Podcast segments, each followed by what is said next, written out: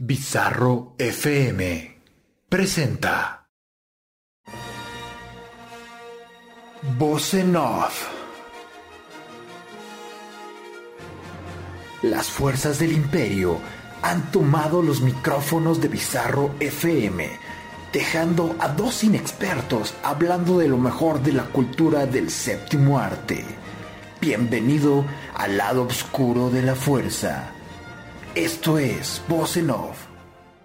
Comenzamos.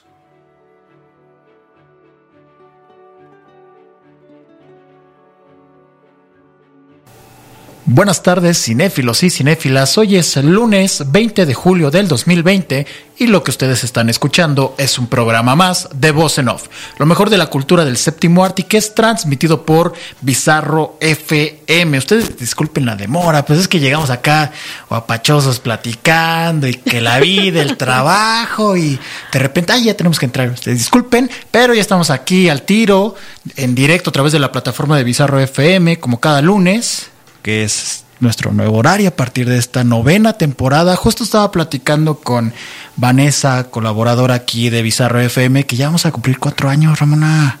Cuatro años el 27 de julio. Ya me siento vieja. Ya me siento como tú. ¿Cómo estás, Ramona? muy bien, muy bien. Muchas gracias. Este, gracias a ustedes por escucharnos. Esperemos que este programa sea de su agrado, que seamos un poco menos, que la voz de arriba de este, no sé, se me hace de repente como de narrador de documental. Y mi voz es falsa, estando aquí, mi voz es falsa, sí. O sea, me queda clarísimo, ya me lo han dicho muchas, en muchas ocasiones que mi voz es muy falsa en el programa. pero no es a propósito. pero, pero ¿qué le hacemos, no? También la persona se transforma. Un poco hay de eso. Pero pues bueno, les recuerdo las redes sociales, tanto del programa como de la estación, para que se estén comunicando con nosotros. En Facebook, Twitter e Instagram nos encuentran a nosotros como Voz en Off Show y a la estación lo encuentran en todas las redes sociales como Bizarro FM. Hoy vamos a tener un programa muy interesante y esto fue derivado de la lamentable noticia del fallecimiento de Ennio Morricone. Me quedé yo mucho con la duda de cómo se hace como tal, o sea, sí sé cómo se hace como por encimita sobre la superficie, pero eh, quedé con la duda de cuál es todo el mecanismo, toda la estructura, todos los métodos que un compositor musical tiene que llevar a cabo en una producción cinematográfica. Y pues por ahí intentamos eh, contactar a un compositor musical mexicano que ya lo presentaremos en el segundo bloque. De hecho, ya lo tuvimos en entrevista el viernes pasado a través de Instagram de, de Bizarro FM.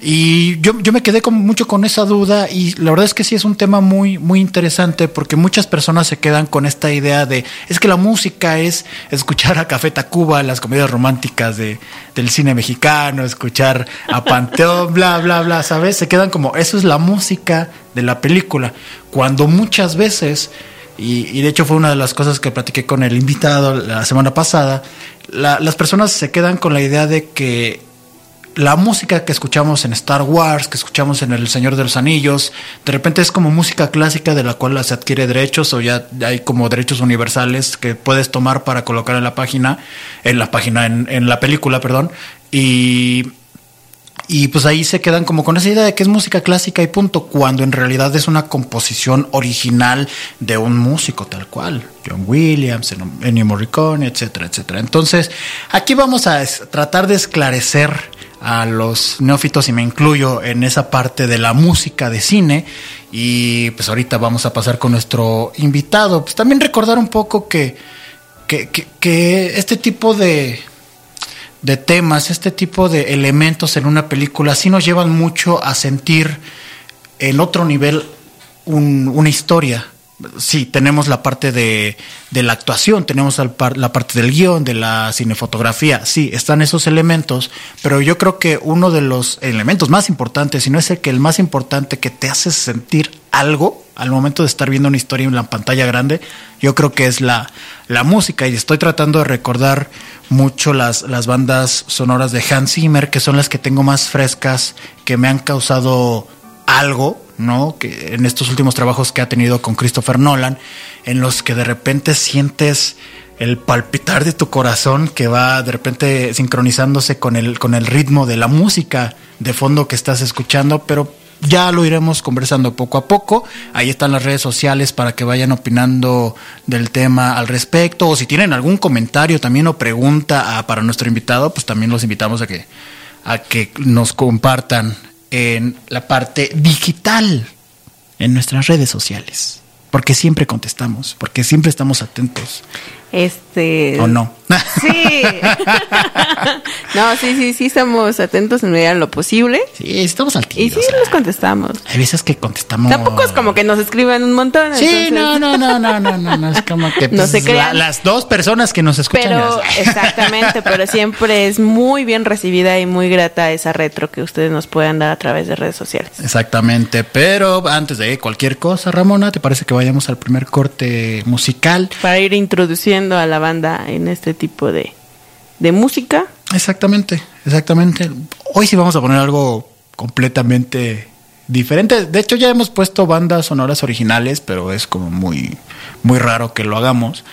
Pero en esta ocasión, pues obviamente, si tenemos a un músico, hay que aprovechar su música. Exactamente. ¿no? Entonces, vamos a escuchar esto del compositor que ahorita presentamos. Se llama Un Nuevo Hogar. Es de la película mexicana donde él trabajó que se llama Guten Tag Ramón. Una muy buena película que se la recomiendo. Me parece que está en filme en latino. Ahorita les confirmo eso. Pero vamos a escuchar esta canción y regresamos en unos minutos aquí a Voz en Off, que es transmitido por Bizarro FM. Corte y queda. Estamos de vuelta, amigos y amigas, aquí a Voz en Off, lo mejor de la cultura del séptimo arte, que es transmitido por Bizarro FM. Pues ya tenemos vía telefónica a nuestro invitado de hoy, Rodrigo Flores López, compositor de, de música para cine y de medios audiovisuales. Pues de una vez lo presento rápidamente con algunos de sus trabajos en los que ha estado. Él ha hecho la banda sonora de eh, Guten Tag Ramón, película mexicana, y también para La Gran Promesa, ambas eh, películas dirigidas por Jorge Ramírez Suárez. También pues, tiene dos maestrías de composición, de música, Ramona. ¿Eh? Nada más para que se den un quemón. Para que se den un quemón. Ha estado nominado a la Diosa de Plata en dos ocasiones por estas dos películas, siendo ganador en 2015 por la película de Guten Tag Ramón. Y pues, también da, imparte algunas clases de composición, ha estado en orquestas, invitados de lujo, Ramón, invitados de lujo. ¿Cómo estás, Rodrigo? ¿Cómo te encuentras? Muy bien, muchas gracias. Qué, qué, qué, qué buena eh, recibimiento. Aquí tratamos a nuestros invitados así. o sea, si estuvieras aquí, ya te tendríamos con bebida en mano, pues a lo mejor aquí un masajito. ¿Cómo les mientes de esa manera? No, bueno, es para que vengan, Ramona. Tú dame chance. Perdón, perdón. Ya, ya, ya lo quemé. Sí. Pero pues bueno, vamos a entrarle a este tema que la verdad es que a mí se me hace realmente interesante. Repito, yo la verdad es que no estoy tan compenetrado con la composición musical para cine. Obviamente conozco como como las bases, conozco nombres de compositores, de repente en documentales o entrevistas que tú llegas a ver, pues bueno, te empapas un poco de, de su forma de componer, de su estructura, de sus métodos, pero pues más allá de eso no tenemos la certeza como tal de, de qué es lo que está alrededor de... Y la primera pregunta que a mí me gustaría hacerte es, ¿cómo, cómo es tu método de, de trabajo en una película? O sea, ¿cómo es el inicio? ¿Te contacta el director? ¿Te da una idea? Eh, o, o, o de repente ya es como, ya ahí está la, la película hecha, a partir de esto me construyes la música, porque yo también he escuchado en, en diferentes ocasiones que, que de repente el director, ok, pues está la historia, pero incluso quiero construir la película a partir de la música, que también se han llegado a, a dar casos así. En tu caso, ¿cuál es el método de trabajo que más utilizas? Que he tenido la suerte de que de que siempre me he involucrado este en una etapa muy muy temprana cuando apenas está el guion listo y, y, y se está como planeando toda la producción de la película. Entonces eso eso me ha dado a mí la posibilidad de, de pensar desde el principio en- basándome en, en, en lo que está escrito en el guion pues en ideas como primarias no de, qué es lo que podría buscar este apoyar con la música y cosas así que, digo este como como también sucede mucho pues la película puede puede cambiar mucho del guion a, la filmación no entonces este cuando ya es- he, tenido oportunidad de leer el guion y de hacer muchas ideas la verdad es que también cuando ya me llega la parte de la filmación y empiezo a ver material editado,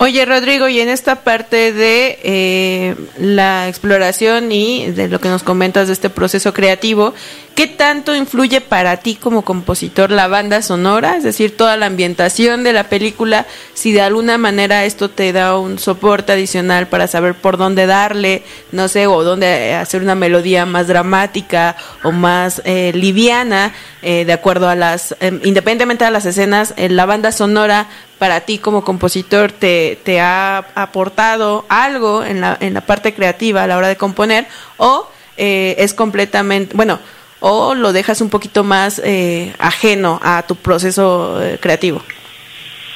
Eh, pues mira, el, el, la banda sonora realmente así como como como término a lo que se refiere es tanto a tanto a la música, ya sea la original como la no original, como el diseño sonoro que me imagino que es, es, es lo, lo que lo que Sí, más puede complementar, ¿no? Digamos y los diálogos. Entonces algo que sucede mucho con con, con, con esta relación entre entre los compositores y, y el diseño sonoro es que muchas veces tenemos que estar trabajando paralelamente.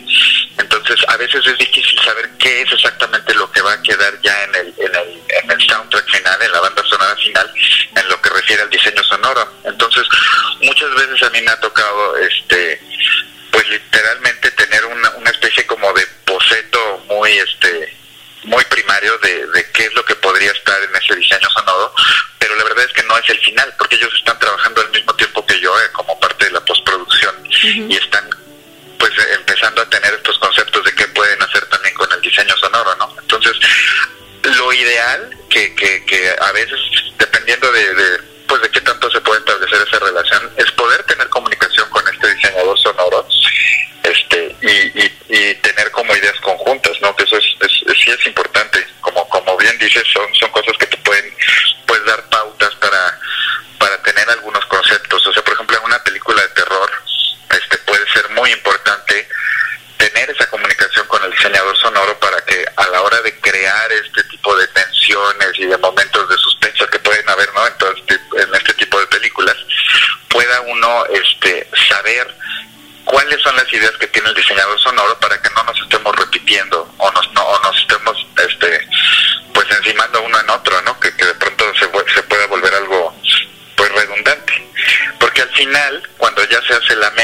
final de la película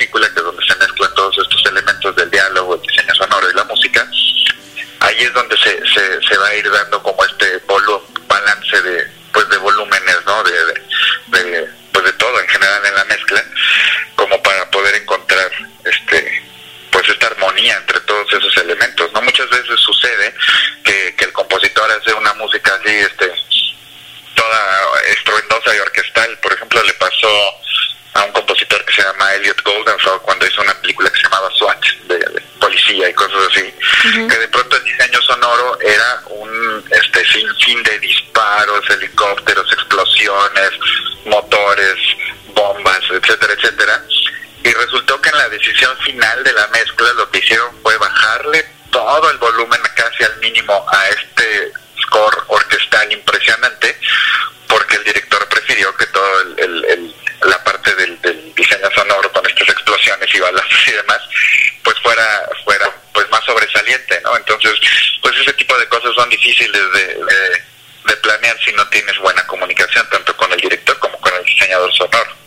Ahora, eh, ya que nos hablaste un poquito de, eh, en cuanto a géneros, ¿cuál dirías que es, eh, digamos, donde tú te sientes más cómodo a la hora de componer? Si es un drama, si es algo más... terror, por ejemplo. Terror, lo que mencionabas.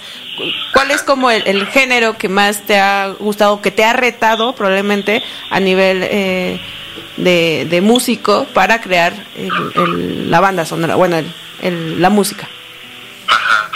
Pues yo creo que lo que más me gusta de la música de cine precisamente es esa posibilidad de, de, variedad. Entonces, creo que si implica un reto algún género que no me haya tocado, por ejemplo, pues en, México es más difícil este, que se den películas este, que tengan que ver con ciencia ficción, por ejemplo, ¿no? Pero si se diera la oportunidad, para mí sería increíble poder experimentar en, esa variedad de géneros. Creo que una de las razones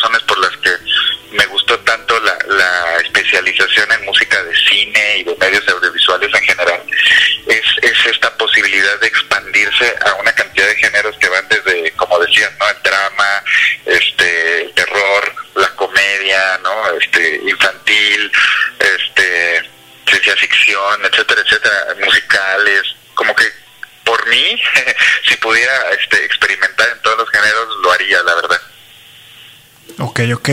A mí me gustaría saber ahí, por ejemplo, eh, mencionabas un poco el trabajo en, conjunto con el diseñador sonoro.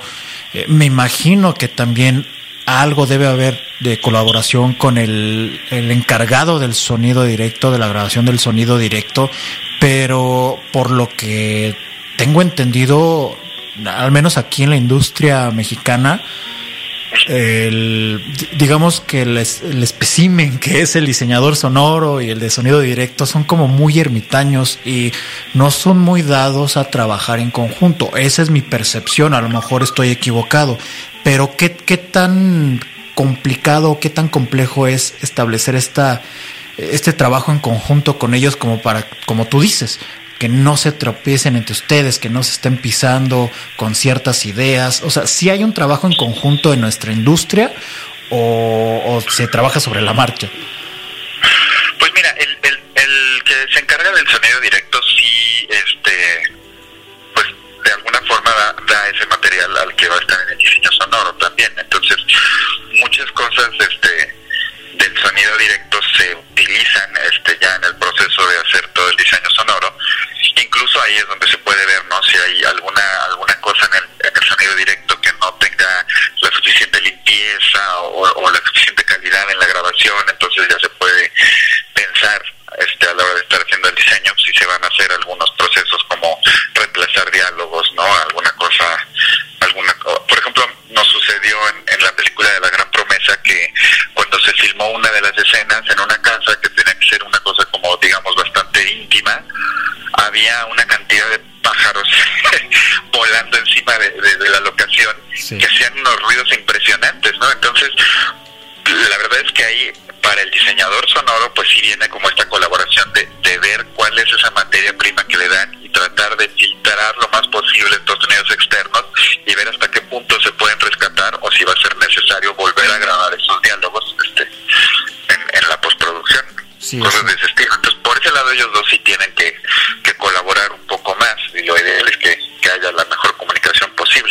Sí, no, hay muchas, hay muchas ocasiones que incluso es la misma persona. O sea, el, diseñador sonoro y el, que graba el sonido directo pues, llegan a ser la misma persona por esto mismo, para saber qué se va a quitar, qué se va a dejar, qué se puede utilizar. ¿Me permites, Rodrigo, irnos a un segundo corte musical? que eh, en este caso pues es otra composición tuya de la película efectivamente de la gran promesa esto se llama Crédito Finito y regresamos en unos minutos aquí a Voz Off transmitido por Pizarro FM corte y queda. Estamos de regreso, amigos y amigas, aquí a Vocenov, lo mejor de la cultura del séptimo arte, y que es transmitido por Bizarro FM. A mí, de verdad, cuando, cuando escucho los trabajos de los compositores musicales, escucho, llego a escuchar como eh, estos famosos sonidos incidentales, perdón. Eh, ¿Es correcto, Rodrigo, que así se le llama a la composición musical como tal? No sé si estoy equivocado. Pues, pues, la, pues no sé, ese término sí se usa mucho música incidental. Yo la verdad es que prefiero como pensar en música original o, compuesta para el proyecto, ¿no? Pero pues sí, también, también hay gente que, que, habla de música incidental. Ah, ah, yo cuando llego a escuchar mu eh, mucho este tipo de, de material, es creo que inevitable llegar a recordar cierta escena, a un personaje, a la película en sí. Y entonces yo te quiero preguntar a ti, ¿qué tanto le imprime su, sello específico el artista a la, a la música o qué tanto se deriva de la idea del director? O sea, tú, por ejemplo, ¿qué tanto le, te, te permiten imprimirle tu sello como músico? Pues yo he tenido mucha suerte con eso, porque la verdad es que los directores sí, han estado muy muy abiertos a pues a, a, tener este nueva esta nueva nuevas ideas y nuevas este pues ahora sí que el estilo que, que uno trae no es de alguna forma cuando uno como como compositor complementa el proyecto pues sí estás trayendo una, una voz nueva no pero pero cuando un director está abierto a esa posibilidad es de alguna manera ayudar a complementar esta visión total de lo que se está contando, ¿no?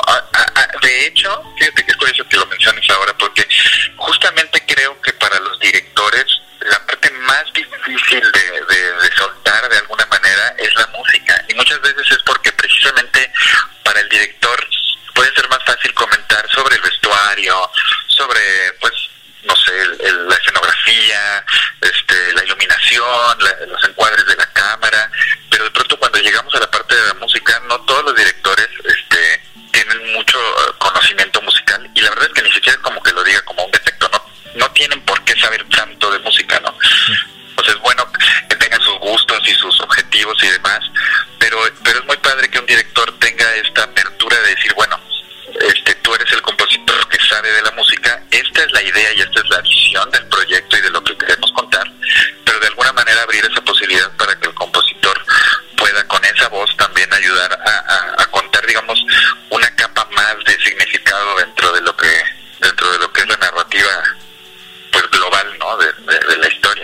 Incluso puede llegar a ser mejor, ¿no? Porque si te llegas a topar con un director que sí tenga este pleno conocimiento musical, pues a lo mejor puede estar un poquito más viciado y puede ser, lo quiero específicamente con esta nota, con este tono, bla, bla, bla, o sea, pues, no sé, términos musicales, pero, eh, o sea, me imagino que sí, sí te podría limitar en cierta, eh, digamos, tesitura creativa, ¿no? Al momento de, de componer.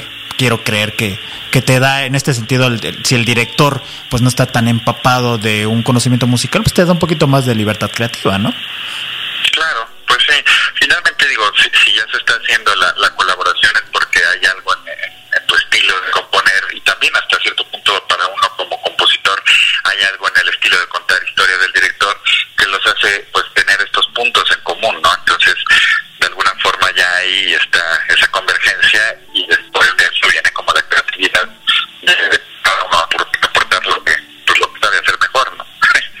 Claro, claro.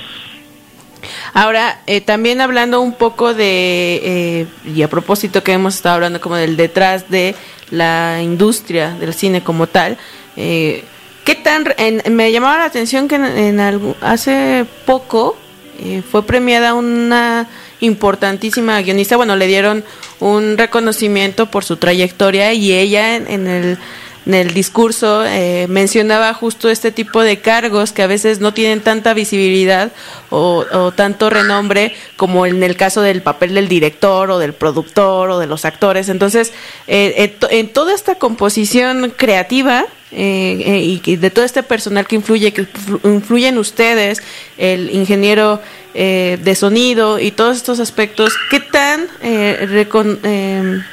¿Qué tan recompensado es el trabajo que hace, al menos en México, dentro de la industria mexicana, el trabajo de un compositor para una película? Eh, pues es, es, es bien, bien interesante eso que dices. Eh, creo que te refieres a Paz Alicia García Diego, ¿no? Que le dieron el Ariel de Oro. Por... Ah, sí, sí, sí, sí, justo. Sí, eh, eso fue, fue, fue muy bonito, este, bueno, muy bonito que se lo dieran pero eh, eso que dijo fue fue muy cierto, ¿no? Es, es, es de pronto muy curioso que, que una parte tan crucial de una película como es el guion no sea apreciado por lo que por lo que puede aportar por pues, finalmente de ahí es de donde nace toda la historia para la que todos estamos colaborando no entonces es algo que, que curiosamente también creo que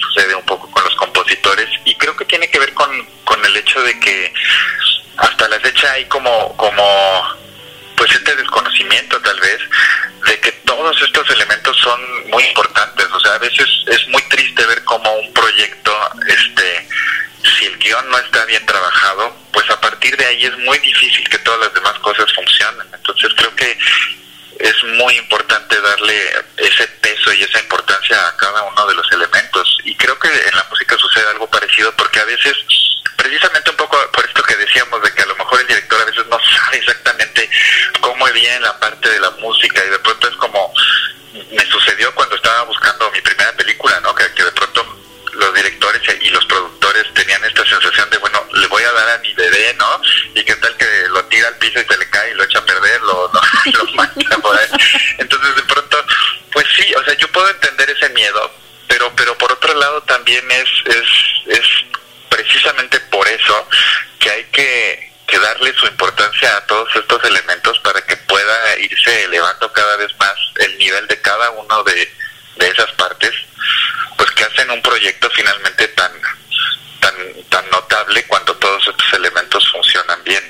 Exacto, justo. Sí, justo. Y también una cosa que me gustaría preguntarte es acerca de estas influencias que obviamente ustedes tienen. Eh, tú me platicabas el viernes de dónde nació esta, esta pasión, este intentar meterte a la composición musical para cine en específico. ¿Cómo le podríamos hacer los, los simples mortales que efectivamente pues tenemos este desconocimiento de la industria de, ciertas áreas al momento de, de estar eh, de estarse realizando una producción cinematográfica? ¿Qué, ¿Qué nos recomendarías tú que como espectador hiciéramos o escucháramos en este caso para poder empaparnos un poquito más y para apreciar más su trabajo?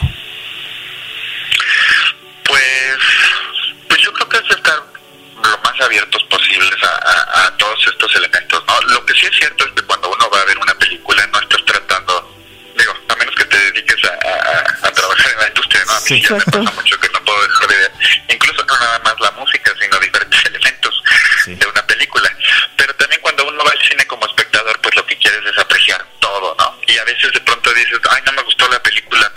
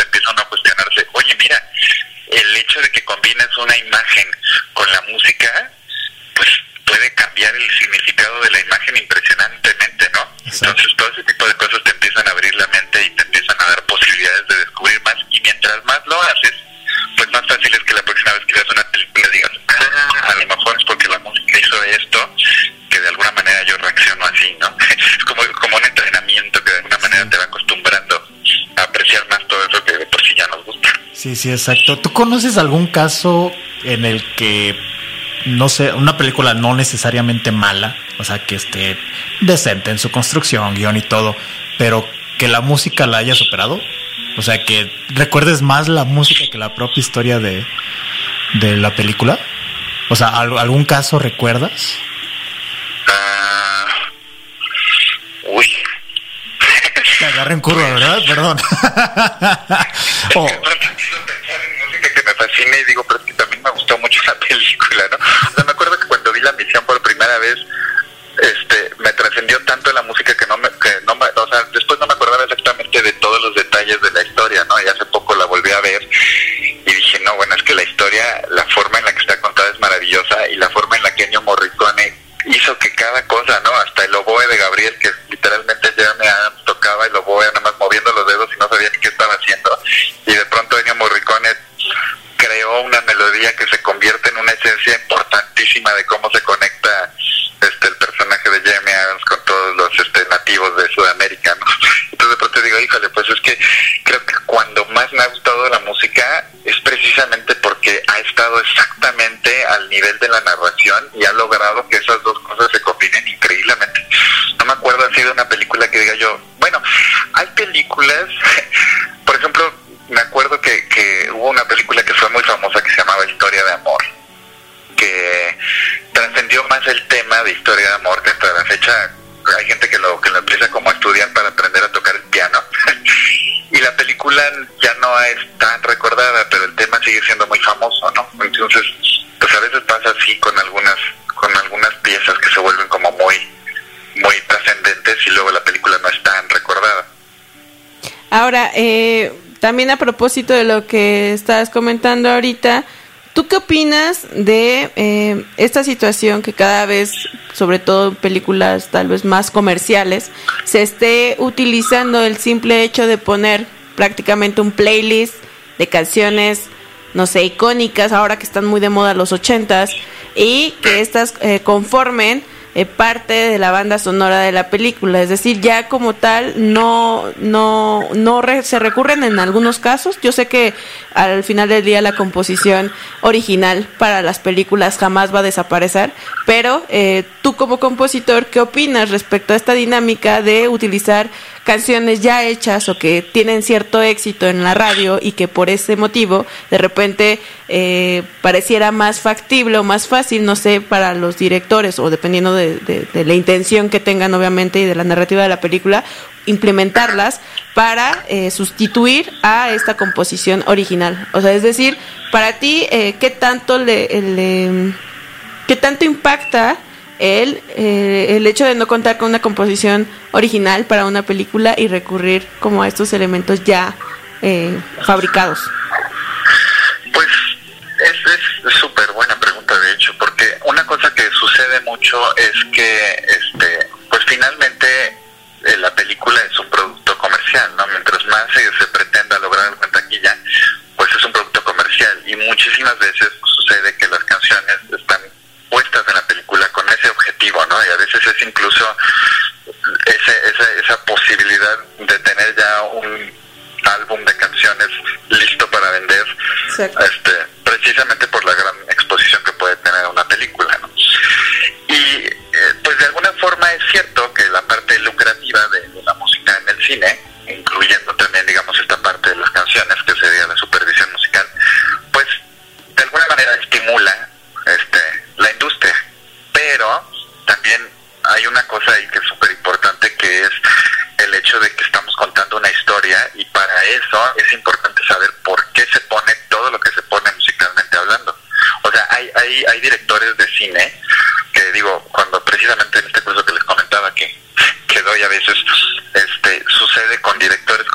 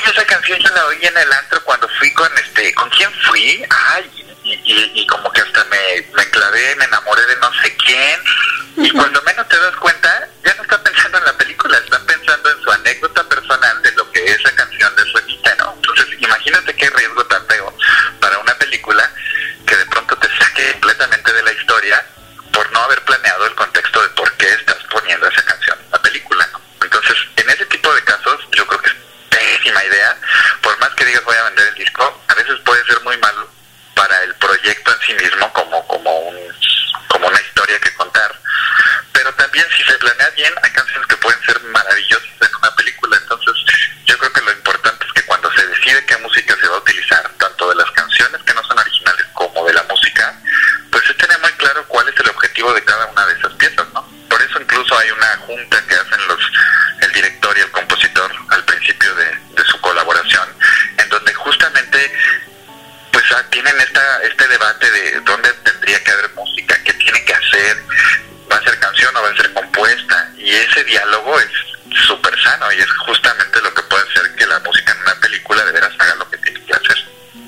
Ahora me llega eh, ahorita un recuerdo, justo porque platicaba en el fin, el fin de semana con un amigo eh, en cuanto a estas comedias, eh, bueno, remakes que empezaron a hacer en México de películas icónicas que tienen estas bandas sonoras, eh, digamos, ya armadas eh, con canciones eh, conocidas, como eh, La boda de mi mejor amigo, que es como de las más recientes de estos remakes, y que eh, fue muy interesante, y ahí me gustaría saber tu opinión, porque independientemente que intentaron mexicanizar de alguna manera la historia, eh, cambiando los temas icónicos que se, eh, se cantan, que cantan los protagonistas durante la, la, la película original estadounidense, y ahora hicieron esta adaptación mexicana poniendo temas que no necesariamente eh, entraban en el contexto de manera similar que la original. Eh, eh, ¿Qué opinas, por ejemplo, de este caso específico o de este tipo de remakes donde fuera de, de hacer- eh, retomar, no sé, un soundtrack eh, que sea eh, icónico y que tal vez funcione de esta manera, de una manera adecuada, a propósito de lo que decías, de que no siempre les funciona, eh, lo que están haciendo en México con este tipo de materiales y cómo al final del día no tiene ese impacto tal vez tan deseado como, como la versión original. Pues sí, la verdad es que es, es riesgoso. O sea, realmente siempre hacer un remake es riesgoso. A veces, pues sí, ha habido la- pues la suerte o, o- precisamente el trabajo minucioso que hace que un remake pueda tener algo nuevo que aportar, que, que la convierta en una película completamente, pues, diferente en un sentido, ¿no? Que la anécdota sea la misma. Digo, hay muchas veces que las anécdotas pueden ser similares, pero en el, en el caso de un remake, pues obviamente hay que tener mucho cuidado de cómo vuelves a contar la historia para que no sea lo mismo, ¿no? Entonces, pues por ese lado ya desde ahí está el reto. Y como dices, pues precisamente ese reto que es todavía pues más más fuerte a veces porque las canciones que se volvieron icónicas en una película cuando haces el remake y la gente conoce la anterior pues inmediatamente le va a venir la pregunta no como dices ¿por qué están cantando ahora esta canción? esta no viene al caso como la otra no está tan cómico el momento no está tan este llegador emocionalmente como la anterior y pues entonces ahí también ya estás teniendo otra vez el riesgo de pues de perder a tu público en el intento, ¿no? Y, y ese es un riesgo que pasa mucho con los remakes en general, o sea, sí hay que tener mucho cuidado a la hora de volver a contar una historia y de qué hacer para que esa historia de veras vuelva a tener su propia esencia. Ok, sí, lamentablemente aquí en México sí nos vale un poquito ese, ese tema y nos gusta el dinero y no, no importa, tú pones esa canción que es la que pega más ahorita. Entonces, pues bueno, ese es otro tema. Ya nada más como última pregunta, Rodrigo. Mira, la verdad es que los papás siempre tienen un hijo favorito, siempre, aunque lo nieguen y que nada, los dos son mis ojos. No, siempre tienen el hijo favorito. ¿Cuál es tu trabajo favorito entre Guten Tag Ramón y La Gran Promesa? Dilo, no pasa nada. Qué feo que seas así No de pasa nada, no se va a poner triste el, el menor. es que sabes que son, son experiencias muy distintas. Lo, lo que sucedió con Guten Tag Ramón fue maravilloso porque porque fue mi primera película, este y la verdad es que yo pues no sé, o sea, fueron tantos descubrimientos en ese proceso y grabar una orquesta este ya en forma por primera vez que la grabé en Bulgaria y, y- y todo ese proceso fue increíble. Y desde el simple hecho de que de que pues bueno de que fuera mi primera película y de que Jorge Ramírez Suárez el director dijera sabes qué opuesto a lo que me había sucedido muchas veces con otros directores y productores me dijo pues aunque sea tu primera película a mí me gusta tu música me gusta lo que haces y creo que, que tienes el potencial de, de pues de darle lo necesita a, a esta película no entonces que tuviera esa confianza y luego que tuve la suerte de pues de ganar la diosa de plata que de alguna manera más que el premio era como poder decirle al director mira algo hiciste bien en confiar en mí porque algo funcionó, ¿no? Entonces, todo ese proceso fue maravilloso. Y luego con la gran promesa, la gran este, diferencia es que como ya nos conocíamos, digo, en medio estuve también, este, por ejemplo, estuvo la niña de la mina que dice con, con otro director Varela. Y, y ahí pues era como la posibilidad de experimentar por primera vez este hacer música de terror y suspenso y cambiar este estilos en la orquesta, cosas que no había hecho nunca, ¿no? Entonces cada proyecto va teniendo su momento. La gran promesa fue la primera vez que pude grabar en Londres, en los estudios Air, que son los estudios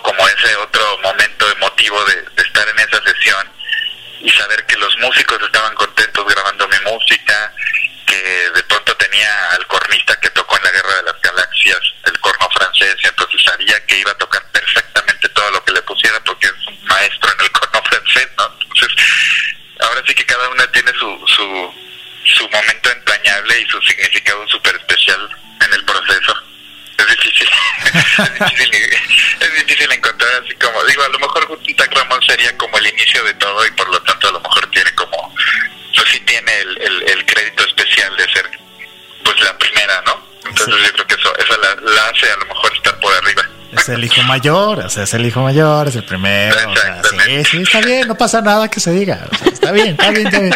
Pues Rodrigo, muchísimas gracias por, por darnos eh, un poquito de tu tiempo, compartir tus experiencias, también tu amplio conocimiento, que, que es bastante, ¿no?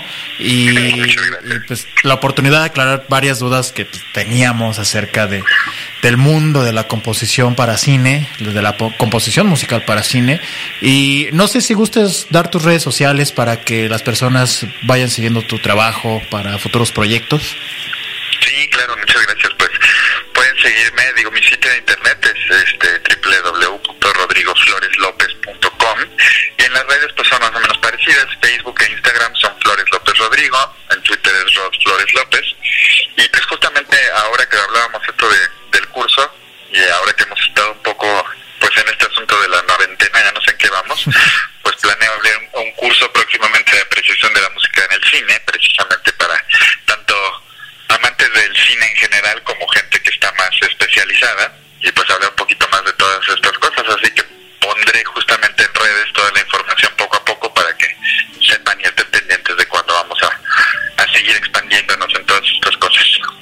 Perfectísimo, pues muchísimas gracias Rodrigo, a los que nos escuchen, les recuerdo las redes sociales de la estación y del programa, a nosotros nos encuentran en Facebook, Twitter e Instagram como Voz en Up Show y a la estación en todas las redes sociales como Bizarro FM. Si quieren escuchar las repeticiones que de este programa, de anteriores, se pueden meter a nuestra página bizarro.fm, se meten a la pestañita de radio, shows y ahí van a poder encontrar nuestro micrositio, lo encuentran como Voz en Off, ¿de acuerdo? Entonces ahí, por si gustan, se lo perdieron por el horario, el trabajo, la pelea con la novia, que bla, bla, ¿A bla. esta hora? O sea, en, en- en- Uy, ¿se no. te ocurre que el lunes a, a mediodía, una de la tarde, Ajá. estén discutiendo? No, no sabes, no sabes las parejas tóxicas, cómo se manejan.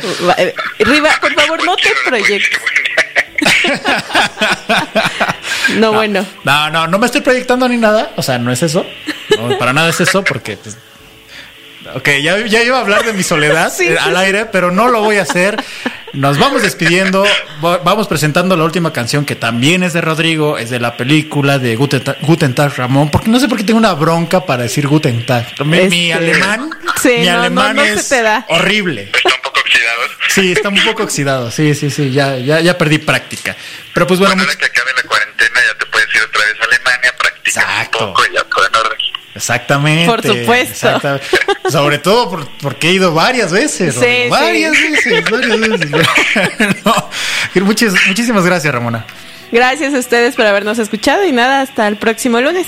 Esto fue Voz en Off, lo mejor de la cultura del séptimo arte, que es transmitido por Bizarro FM. Corte y queda.